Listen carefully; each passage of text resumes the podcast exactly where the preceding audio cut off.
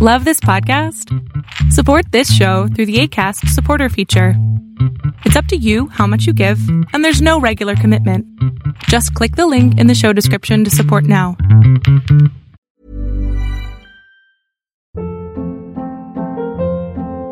Hold up. What was that? Boring. No flavor. That was as bad as those leftovers you ate all week. Kiki Palmer here, and it's time to say hello to something fresh and guilt-free. Hello Fresh. Jazz up dinner with pecan-crusted chicken or garlic butter shrimp scampi. Now that's music to my mouth. Hello Fresh. Let's get this dinner party started. Discover all the delicious possibilities at hellofresh.com.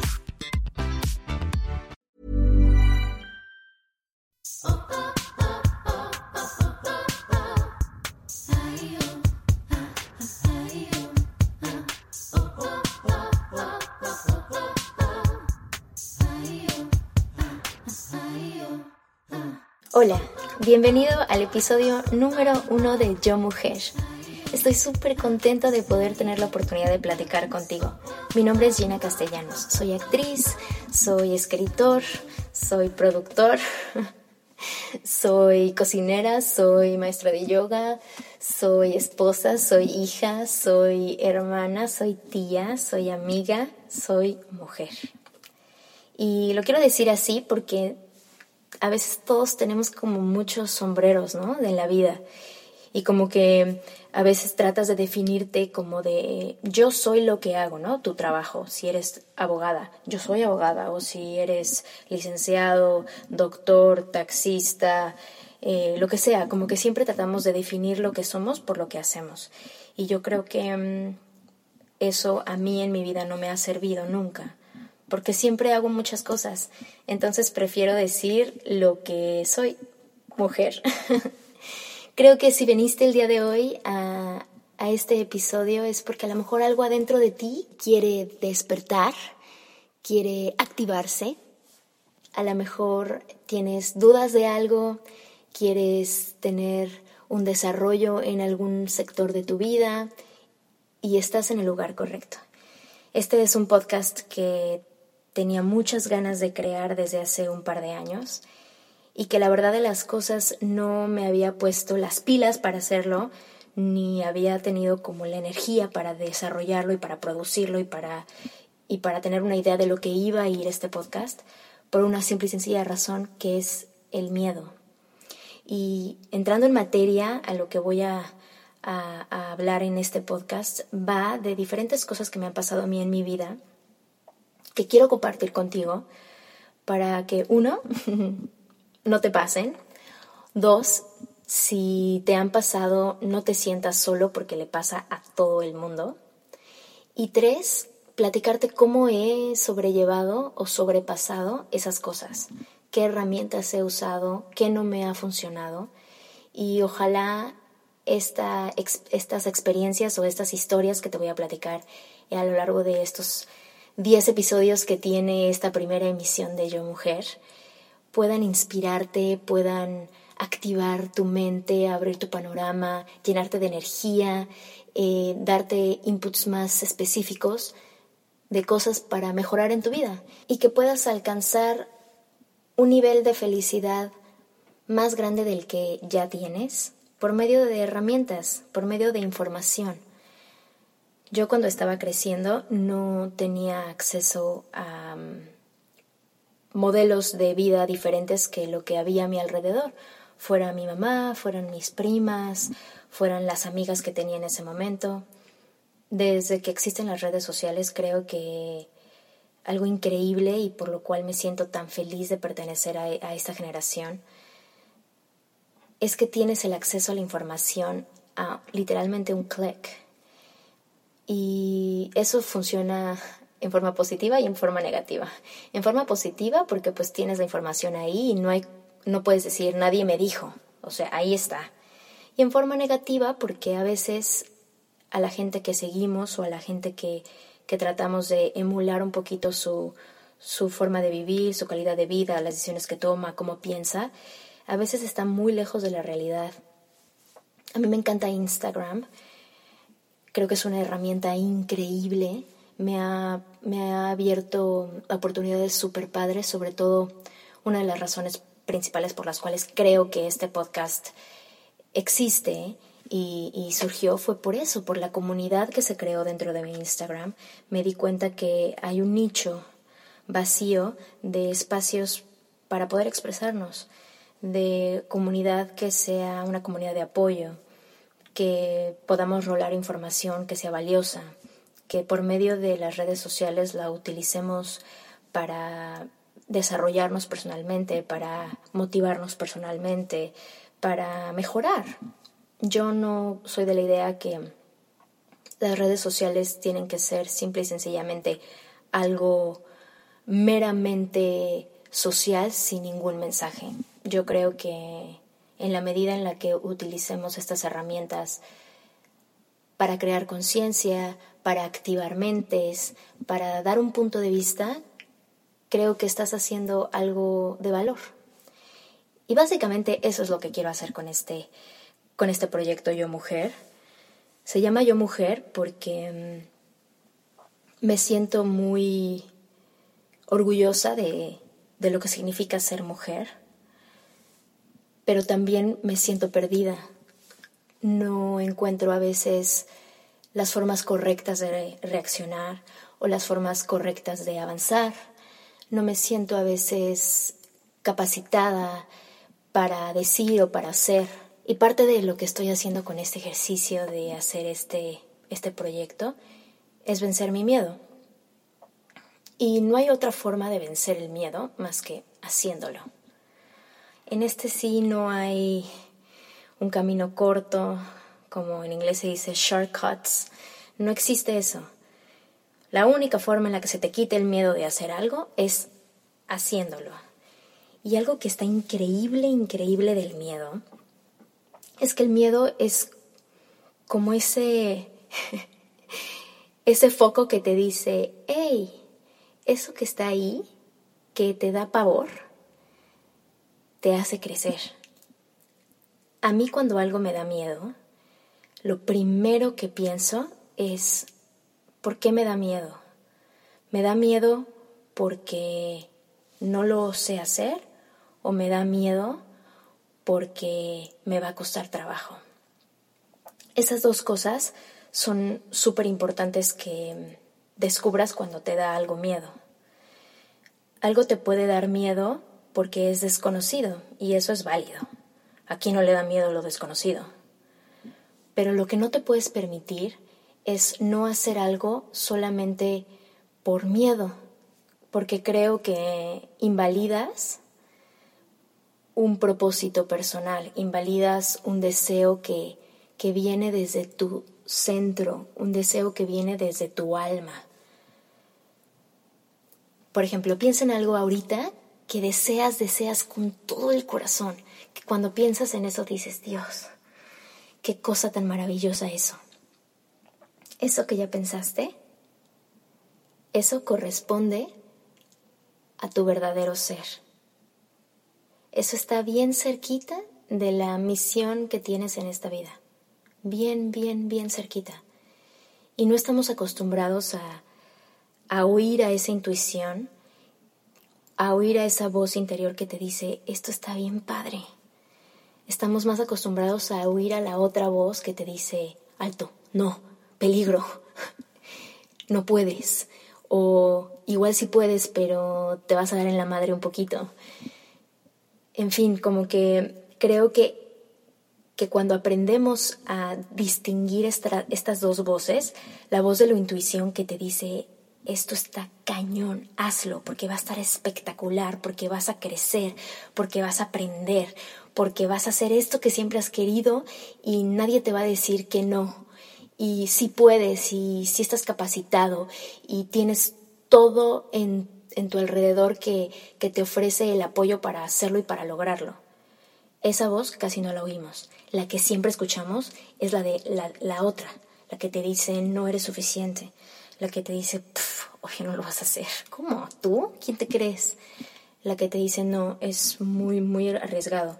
La que te dice, cuesta mucho dinero, cuesta mucho trabajo, requiere de mucho tiempo. requiere de que te entrenes más. Entonces siempre estamos en esta dualidad. Yo he tenido momentos cruciales de vencer miedo muy cañones. El primero, y creo que es el, el que ha marcado mi vida, fue cuando tenía 19 años y estaba muy contenta y muy feliz en la universidad. Estudié en la Universidad de las Américas en Puebla, la licenciatura de teatro.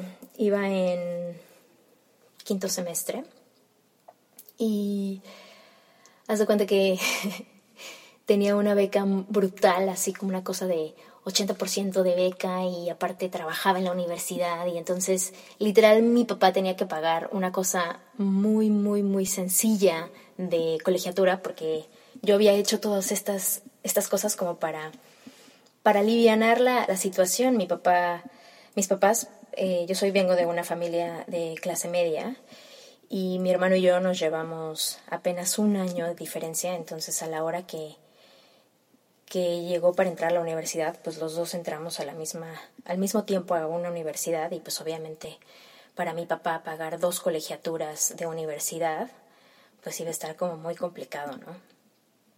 Al menos era como algo como cañón. Y pues nada, como que yo había entendido eso desde la prepa, entonces como que me puse las pilas y saqué la beca y, y aparte apliqué para trabajar en la universidad, en fin, había tenido, tenía como que todo un, un plan, plan eh, económico que pintaba muy bien. Y pues empezó la carrera, en ese entonces era la primera vez que había la carrera de teatro en esa universidad. Entonces digamos que la generación con la que yo entré a esa universidad éramos como un poquito los conejillos de indias eh, de esa carrera. Me acuerdo que éramos ocho personas.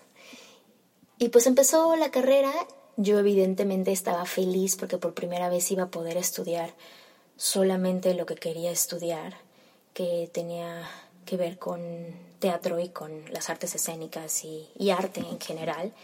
Y entonces, pues durante los primeros cinco, cinco semestres, como tú creabas tu propio, tu propio eh, tira de materias, pues obviamente metí todas las materias de arte. Cuando llegué al sexto semestre, todas las materias que me quedaban de la carrera eran de tronco común. Y entonces, evidentemente, cuando vi mi tira de materias del sexto semestre donde tenía informática, administración, este, cosas matemáticas, este, no me, no me acuerdo cuántas, cuáles eran las materias de tronco común. Ah, bueno, el segundo idioma por ahí, me quería matar. O sea, porque yo no daba crédito que me faltaran cuatro semestres para acabar la carrera y no iba a poder tomar una sola clase de teatro o de danza o, de algo artístico porque ya me las había echado en los cinco semestres previos.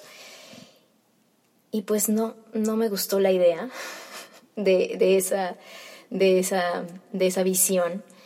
Así que una compañera que era un poquito más grande que yo, eh, que también iba a esa universidad. Me platicó de una escuela en Nueva York que, que era como un conservatorio de teatro musical. Y pues no sé, empezó a mover en mí algo de, decir, no, quiero estudiar teatro musical, quiero solamente hacer teatro, no, no quiero estar estudiando matemáticas. Pues para no hacerles el cuento largo, sigilosamente apliqué para esta escuela, vi que ofrecían una beca, eh, arreglé todo como un poquito abajo del agua sin decirles a mis papás que iba a hacer eso. Y ya venía mi cumpleaños, yo soy el 18 de septiembre, y decidí irme a Nueva York ese fin de semana del, ya saben, de lo del grito de independencia del 15 y el 16, que siempre hay así como descuentos. Y pues nada, me fui a Nueva York a hacer la audición. Fui, hice mi audición eh, como pude. Eh, Después regresando platiqué un poquito con mi papá, porque pues evidentemente en la audición, en la audición me fue, me fue, me fue muy bien. Me acuerdo que la audición la hice para el dueño de la escuela.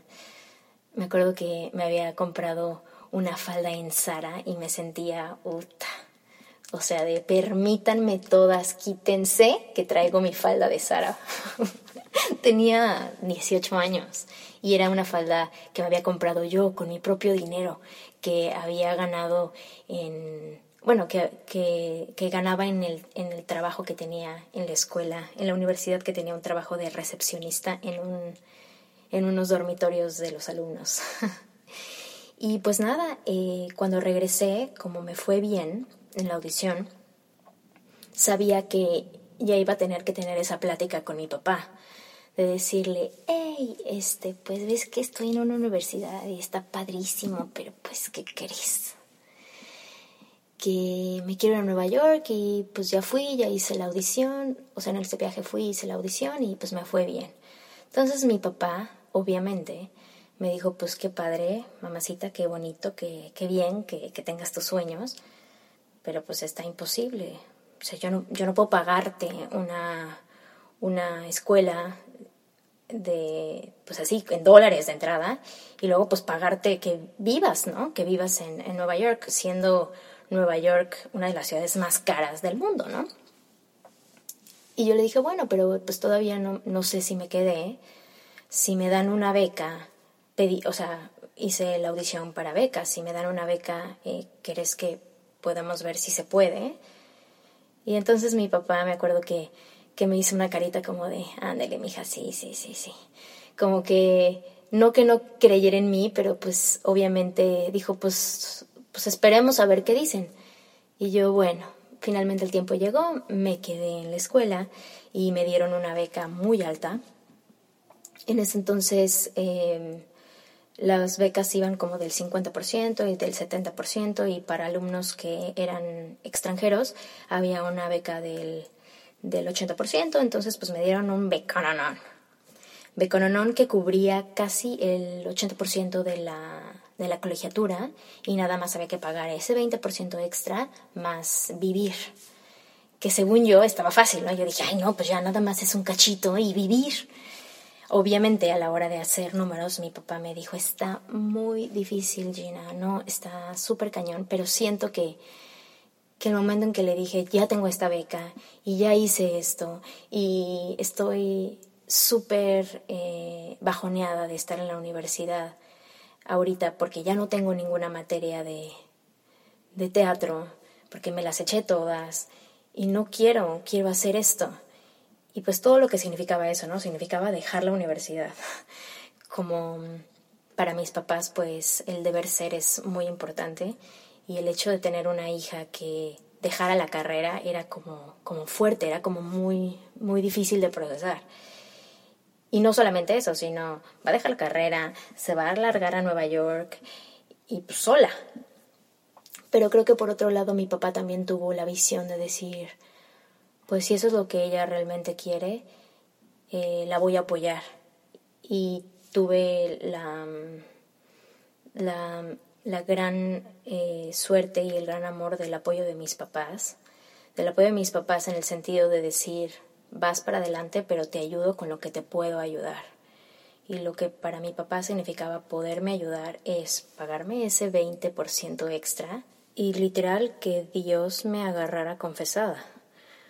O sea, la parte de, de vivir y eso, pues íbamos a ver cómo, pues cómo se ajustaba. Entonces, pues sí, estuvo heavy al principio porque cuando recién llegué a la escuela eh, vivía en los dormitorios de la escuela, pero estaba como, como un poco estresada, pues obviamente por la parte de la lana, como siempre. Pero algo valiosísimo de ese tiempo fue que nunca tenía miedo.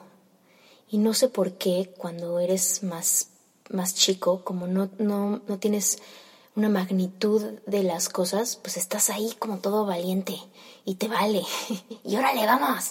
Y literal, porque tenía esa visión, en cuanto llegué a la escuela, empecé a trabajar en la escuela, me moví, trabajé en la librería, bueno, biblioteca de la escuela, ahí conocí a otras personas, de repente seguí trabajando y seguí trabajando ahí adentro de la escuela hasta que me volví manager de esa biblioteca y pues ya con lo que ganaba en, en, ese trabajo podía pagar pagarme pues obviamente mi comida y obviamente mi renta y pues así nos las llevamos. Ya después mi papá me pudo empezar a mandar un poquito de dinero al mes, pero me acuerdo que era una cosa así súper, creo que eran como, híjole, como 250 dólares al mes, una cosa así, que cabe mencionar que en ese, en ese entonces el dólar estaba a 10 pesos. entonces digamos que me podía mandar como eso, ¿no? Así de que extra por si le pasa algo, por si tiene algo, pero pues la verdad es que ese dinero me alcanzaba de que para para nada. O sea, de entrada el metro me costaba 77 dólares mensuales, me acuerdo. No sé, el punto es que siempre, siempre tuve como que esos pequeños apoyos, pero más bien me acuerdo que de, lo que me ayudó que, que no tuviera todo resuelto fue que me abrió camino a, mi, a mi potencial personal, a mi propio potencial.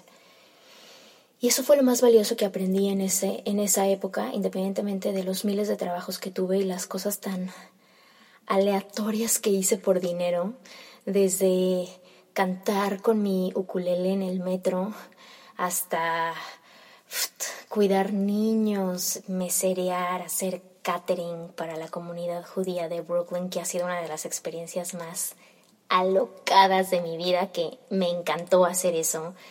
Eh, fui asistente personal de, de, una mujer que era toda excéntrica y alocada. Eh, cuidé gatos. este, paseé perros. Em, di clases de español. Cuidé este a un viejito, en fin, o sea, no, no les puedo contar la cantidad de cosas que hice por seguir un sueño, por seguir algo que, que tenía ganas de hacer. Y no me importaron ninguna de las cosas, ninguno de los medios, con solo tener la oportunidad de hacer lo que amaba. Y eso, en parte, me lo enseñaron mis papás, pero la mayoría del tiempo era yo solita en una ciudad nueva, con un idioma distinto, con una cultura completamente diferente, echándome porras todos los días. Eh, me acuerdo que en ese entonces tenía un novio en México que según me apoyó para irme, pero ya una vez que me fui, esa cosa fue tormentosa y acabó. Y empecé como una nueva etapa de, de ser mi, mi, mi, propio juez, mi, mi propio... Mi, mi, mi propia jefa. Y ahí me di cuenta de muchas cosas que hacía que dije, wow, estoy muy, muy deteriorada mentalmente. De entrada, no sabía lo ordenada que era y lo obsesiva que era con la limpieza hasta que viví sola. Dije, ¿qué importa que cuando regrese estén tirada mi ropa y esté sucio por aquí? No podía. Era algo exageradamente alocado.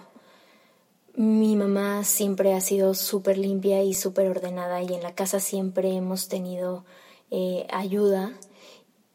Pues yo venía y estaba acostumbrada de que siempre mi casa estaba súper limpia y siempre mi casa estaba súper ordenada. Entonces cuando empecé a vivir sola dije, oh Dios mío, si yo no lo ordeno, ¿quién? Y fue cuando empecé a valorar muchas cosas que das por hecho. Y estuvo padre, estuvo padre conocerme en ese, en ese aspecto. Y a lo que voy con esta historia tan grande de mi vida en Nueva York.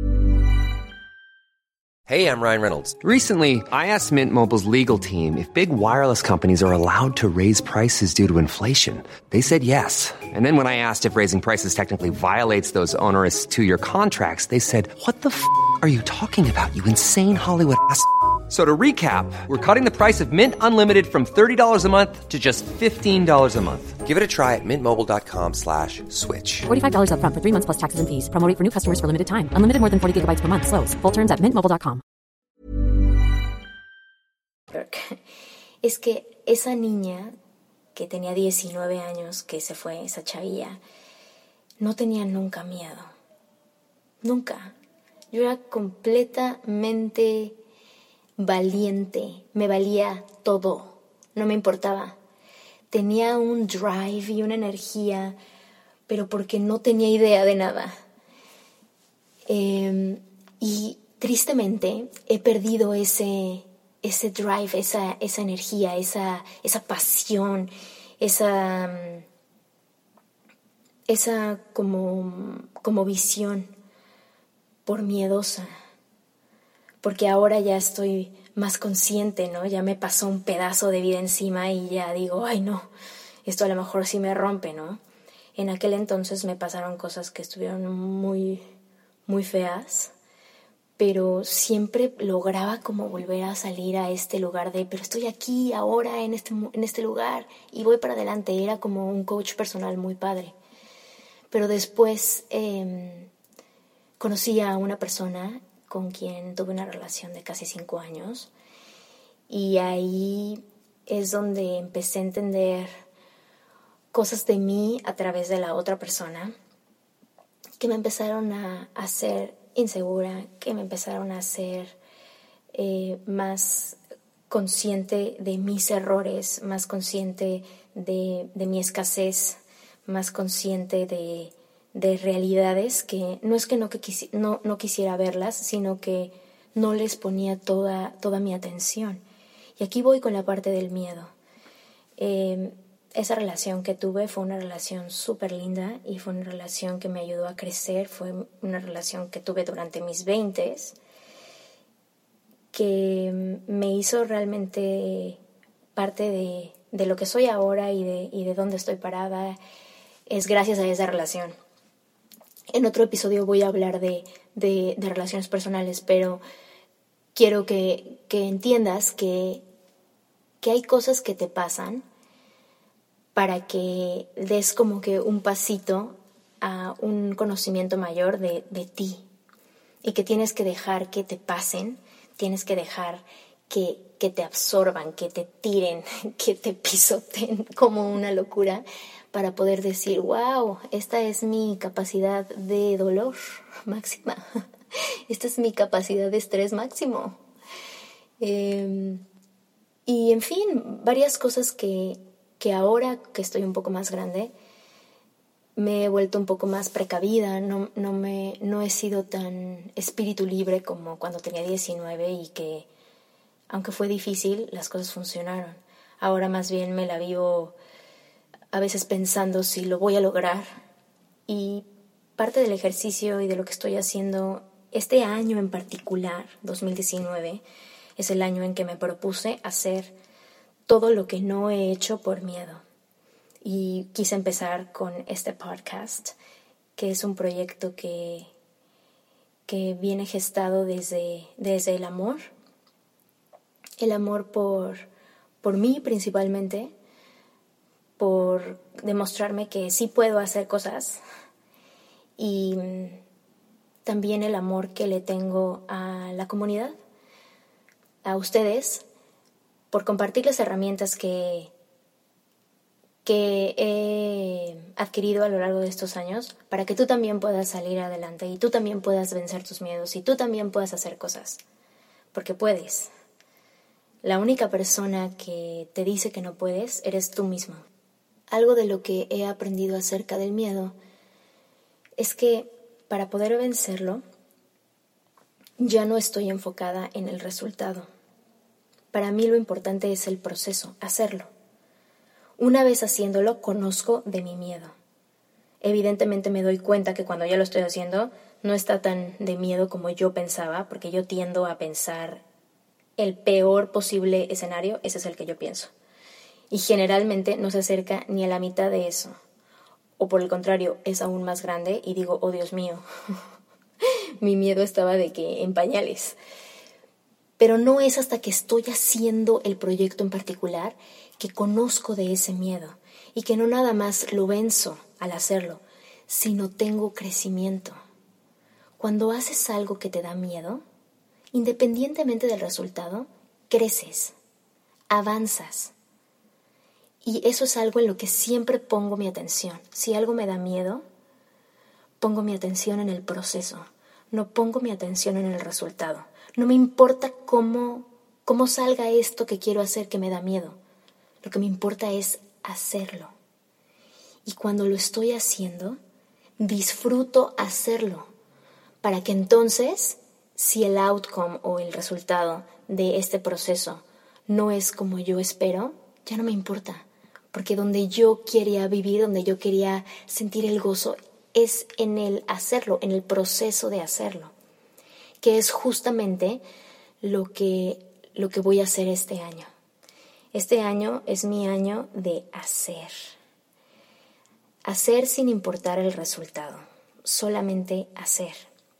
Y hacer te lleva a, a un lugar eh, inhóspito de nuevo, de, todo nuevo, hacer cosas nuevas, pensar nuevas cosas, eh, juntarte con nuevas personas, entender nuevos conceptos, abrir tu panorama a nuevas cosas.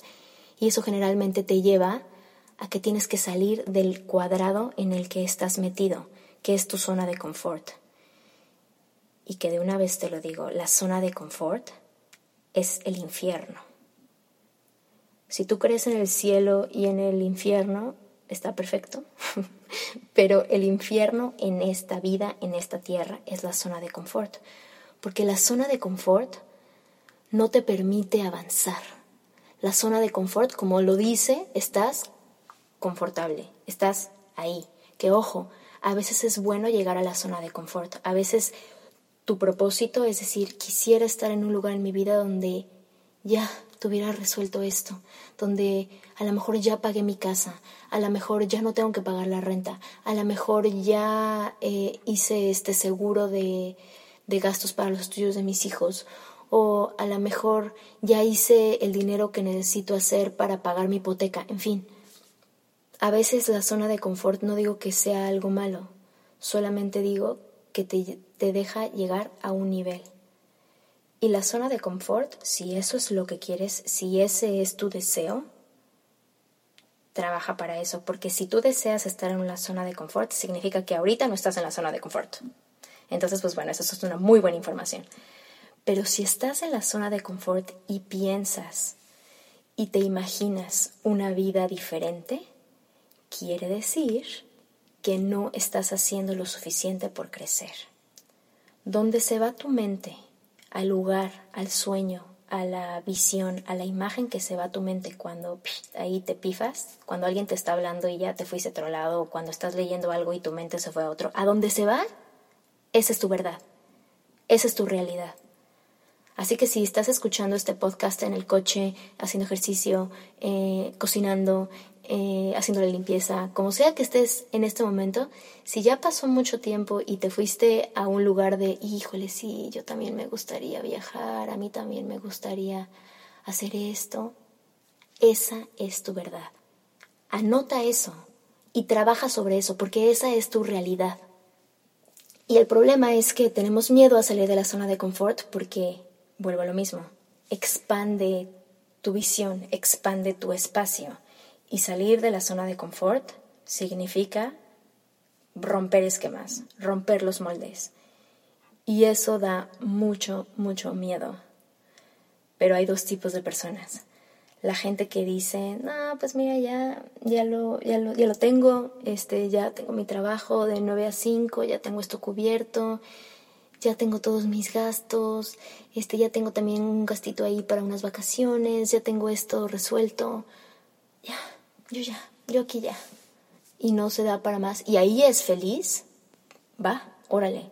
Pero si cuando vives esa vida tienes sueños de algo diferente, no estás cumpliendo tu verdad, no, estás, no, estás, no te estás acercando a tu realidad, a tu potencial verdadero. En cambio, hay gente que cuando llega a la zona de confort dice, ah, ok, esto está chido, mm, estoy contento, estoy, estoy bien, pero, oh, tengo esta visión, oh, tengo este sueño, oh, tengo este deseo. Y rompe moldes y vuelvo a empezar. Y eso es muy bueno porque te da crecimiento, circula, circula nueva energía, circula nuevos patrones, circulan nuevas ideas, circula nueva gente, circula más lana, circula más amor, en fin, circula. Y tú no puedes activar algo en tu vida si no circulas en este momento lo que quieres. ¿Qué quiere decir esto? Que si tú quieres más amor, vamos a suponer que no tienes novio o pareja o novia y quisieras mm, más, más amor, una relación estable o una relación, una relación, o quisieras acostarte con alguien o algo, em, tienes que circular eso, hoy, ahorita. Tú no puedes pedir lo que no das. Y parece obvio, ¿no? O sea, eso te lo han repetido mil veces. Pero si no estás circulando, activando el amor en tu vida, te juro por mi vida que no te va a llegar. Si tú quieres amor, tienes que dar amor. Pero dar amor a raudales, a todo, a tus papás, a tus amigos, a tu jefe, al, al señor del Uber, a tu perro, a, a la persona que te ayuda con la limpieza, a la persona que te abrió la puerta. Estás entonces circulando amor en tu vida y evidentemente el amor va a circular. Estás abierto. Pero si por el contrario estás en el otro lado donde dices, no, pues yo no tengo pareja porque pues la verdad no, nadie me quiere, este, ¿quién me va a querer a mí? Eh, no soy, pues ahorita no tengo nada que ofrecer, este, ¿qué le podía yo ofrecer a una pareja? Estoy feo, estoy gordo, estoy, estoy, este, triste, no tengo dinero, pues no. Eso que está circulando, ese, ese círculo de pensamientos, es lo que vas a, vas a circular en tu vida. Que estás feo, que estás triste, que estás gordo, que estás, que estás pobre. Entonces, eso es lo que, lo, en lo que te tienes que enfocar, en, en ver qué circulas. ¿Qué circulas a la hora que sales de tu zona de confort? Cuando sales de tu zona de confort estás como, como al borde, al filo del abismo. Y mientras vas en el aire donde te aventaste a este abismo, ahí tienes que circular todo lo que quieres. Amor, eh, ser amable, ser proactivo, tener energía, si quieres que, que alguien te entienda, tú entiende más. Si quieres que alguien te acepte, tú acepta más. Si quieres que alguien te, te ayude, tú ayuda más. Si quieres que alguien te ame, tú ama más. Y así sucede, activándolo primero en ti, no afuera. Por eso es súper importante que tengas una noción clara de qué está circulando en tu vida. Yo, mm, uno de los miedos más grandes que tengo es el miedo a ser gorda. me da risa decirlo porque me da miedo, o sea, tengo fobia a la gordura, es algo con lo que he vivido toda mi vida desde chiquita. Eh, mi mamá, pues obviamente, mi mamá porque me quiere y porque no quería que sufriera, quote on quote, o sea, entre comillas, porque me hizo unas programaciones que pues no son su culpa, sino ella solo quería lo, lo mejor para mí de que no debía ser gorda, de que porque las gordas sufren y entonces pues tengo que ser flaquita. Pero yo comía mucho, este, soy un cúmulo de ansiedad y de estrés y de control que ahí les platico.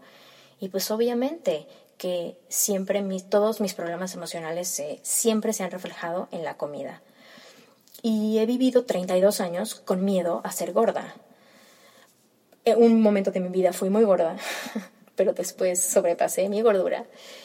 Y desde que soy, entre comillas, delgada, porque en realidad nunca he sido delgada, ¿eh? yo siempre soy la gorda de las flacas y la flaca de las gordas, eso siempre me ha pasado. Eh, ahora sí estoy mucho más delgada porque he hecho unas cosas que en el próximo episodio, cuando hablemos de esto, les platicaré, pero eh, siempre he tenido esa fobia, ese miedo a estar gorda. Entonces, parte de las cosas que estoy activando que me evitan estar en el lugar del temor a la gordura es el movimiento. Activo movimiento para evitar ansiedad y por consecuencia engordar.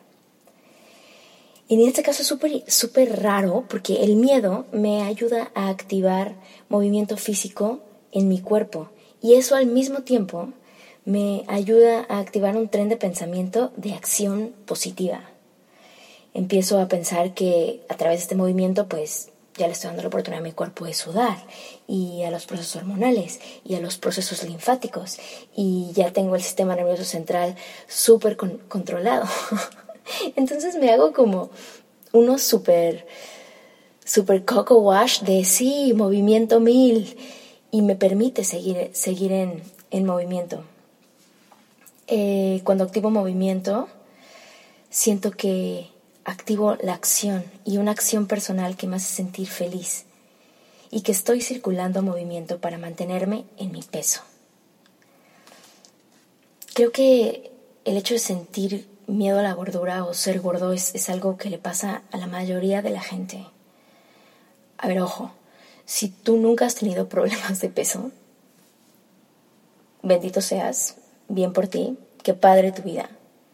Y si por el contrario tú estás gordito o gordita y eres completamente feliz, aplausos, aplausos.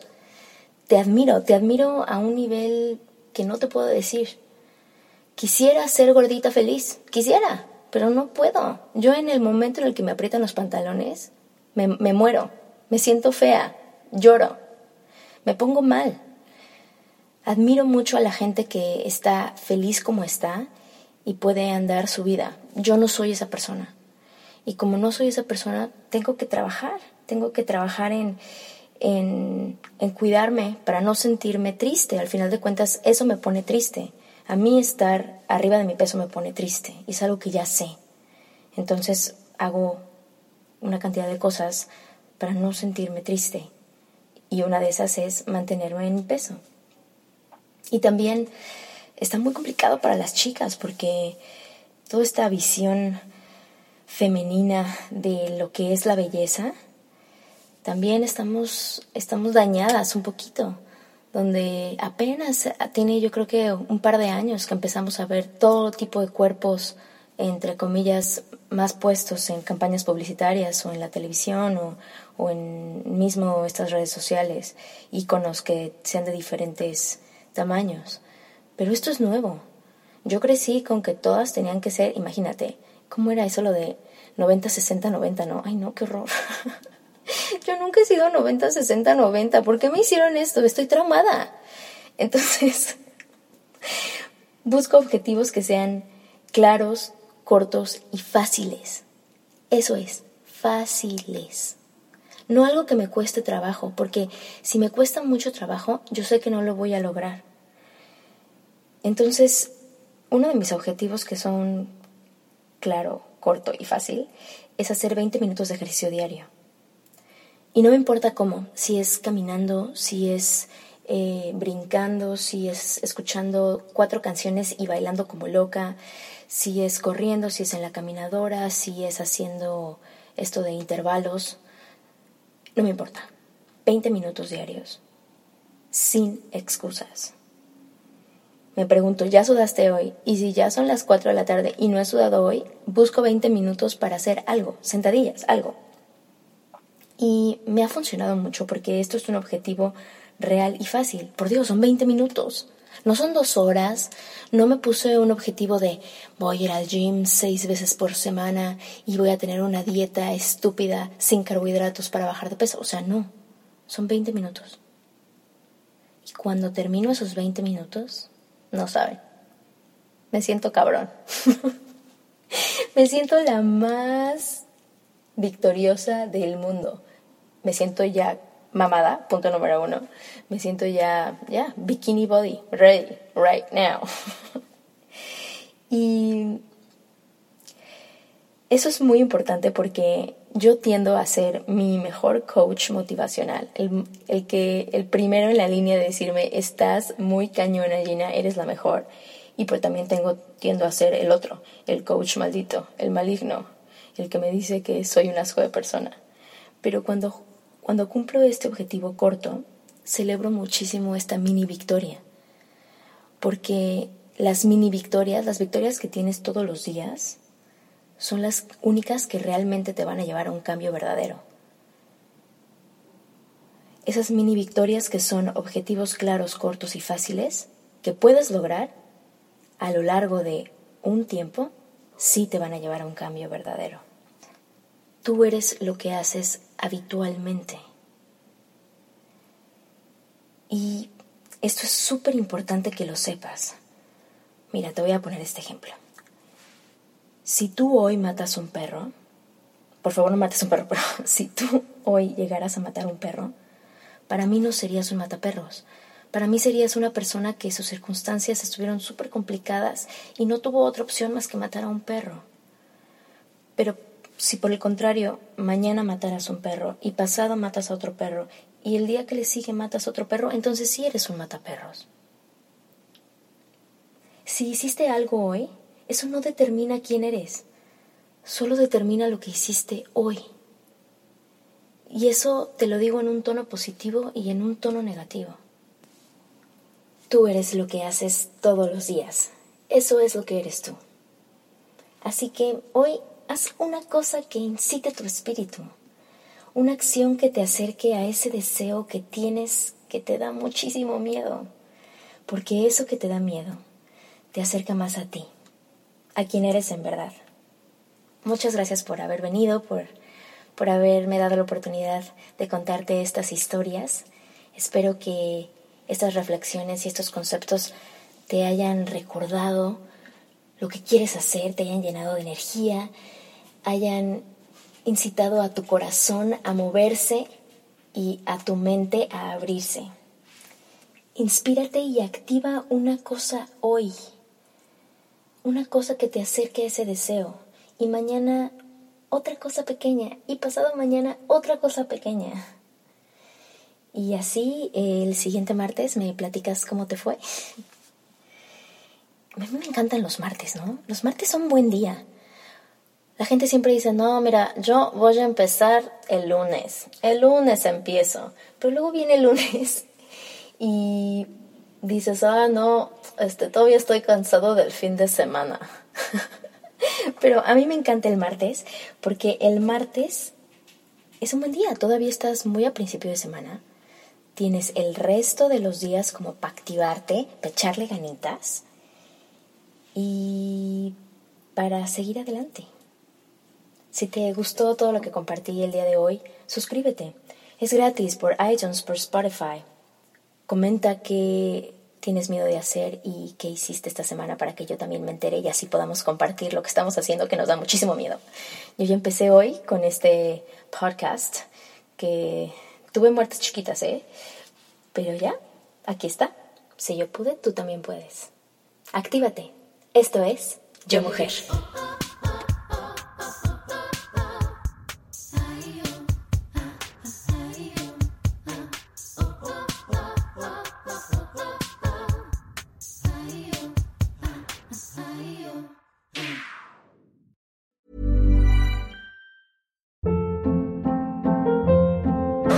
Hold up. What was that? Boring. No flavor. That was as bad as those leftovers you ate all week. Kiki Palmer here, and it's time to say hello to something fresh and guilt-free. Hello Fresh. Jazz up dinner with pecan-crusted chicken or garlic butter shrimp scampi. Now that's music to my mouth. Hello Fresh. Let's get this dinner party started. Discover all the delicious possibilities at hellofresh.com.